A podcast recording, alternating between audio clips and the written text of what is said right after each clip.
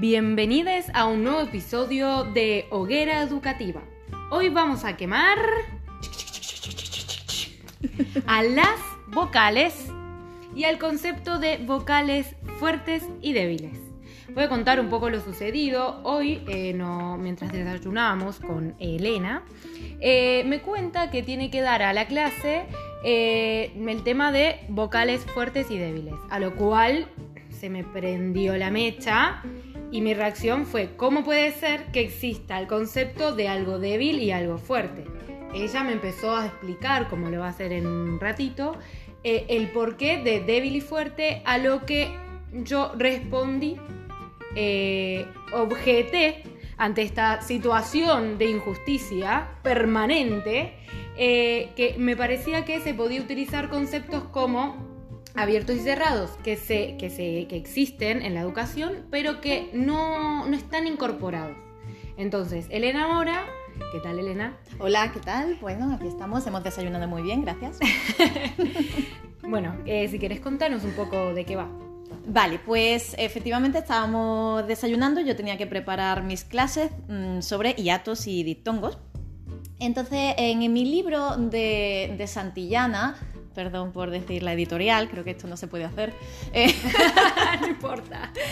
Mm, en mi libro eh, de lengua, pues eh, habla sobre vocales abiertas y cerradas. Pero yo es cierto que lo, aprendí siempre como vocales fuertes y débiles. Entonces le intenté decir a Liv por qué decir vocales fuertes y débiles eh, es más fácil para mí aprender los hiatos y los diptongos porque al tener dos vocales fuertes se separan y hacen diferentes sílabas. Por ejemplo. Entonces Liv, con su reivindicación constante de la vida, que no me deja ni tomarme el café, pues mm, decide que esto es eh, tema de debate. Al final es cierto que me ha convencido, estoy totalmente de acuerdo con ella. y em, creo que es necesario hablar sobre vocales eh, abiertas y cerradas. ¿Por qué? ¿Por qué? Porque abiertas y cerradas indica simplemente eh, una característica física de, la vocal. La pronunciación. La pronunciación, la forma de la boca. Eh, igual que una persona puede tener los ojos marrones o verdes.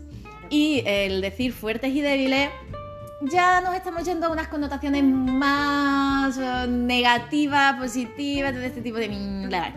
A ver, Claro, que, no, no, existe, no debería existir el concepto de ser alguien fuerte o el débil. Existen eh, formas de realizar cosas o características físicas o alguien que no le gusta correr o que va más lento. En ese caso, se nos ocurrió la historia de, Héctor. Héctor. Héctor. es un niño o niñe o niñe, niña eh, que no puede correr. No puede correr no porque no se le dé bien o mal o qué, sino que tiene una pierna mm, con, una, con una problemática que no le permite dar los pasos hacia esa velocidad. Una pata coja. Eh, por ejemplo.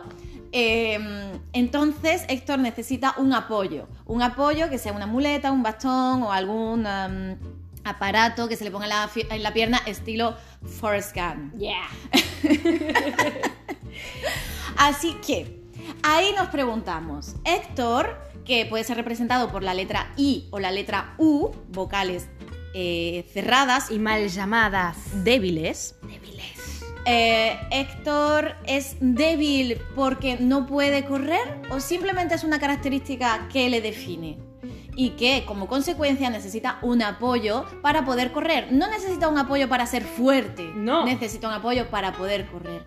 Porque sus coleguiñas, em, María, eh, Miguel y Fernando, la A, la O y la E, e, que son vocales abiertas o mal llamadas fuertes, em, sí que pueden correr y entonces se meten con su amigo Héctor porque no puede correr porque es débil. No, Héctor no es débil. Y ellos, los otros, no son fuertes. Entonces, si nosotros quitamos ese tipo de términos, quizá estamos enseñando a nuestros alumnos y alumnas a ser más justos. A ser más justos, a ver la diferencia. Eh, que hay habilidades y hay habilidades y simplemente algunos las desarrollan más porque les gustan y otros menos porque no les gustan y no, las, no les apetece. Claro, así que hemos decidido que la actividad que se puede realizar con los alumnos y alumnas del, de, en este caso, mm, adolescentes con, los que yo trabajo, pues sea eh, redactar, hacer una redacción sobre un personaje que sea representado como la I o la U, es decir, las vocales cerradas, y otros personajes de la A, E, O, que son las vocales abiertas, para mm, primero entender cómo, cómo, funcionan los hiatos y los diptongos y cuándo se acentúan y cuándo no, que nos cuenten una historia en relación a eso. Y eh, por otro lado, para poder debatir, introducir un debate entre ellos eh, sobre este tema de las fortalezas y las debilidades en el ser humano.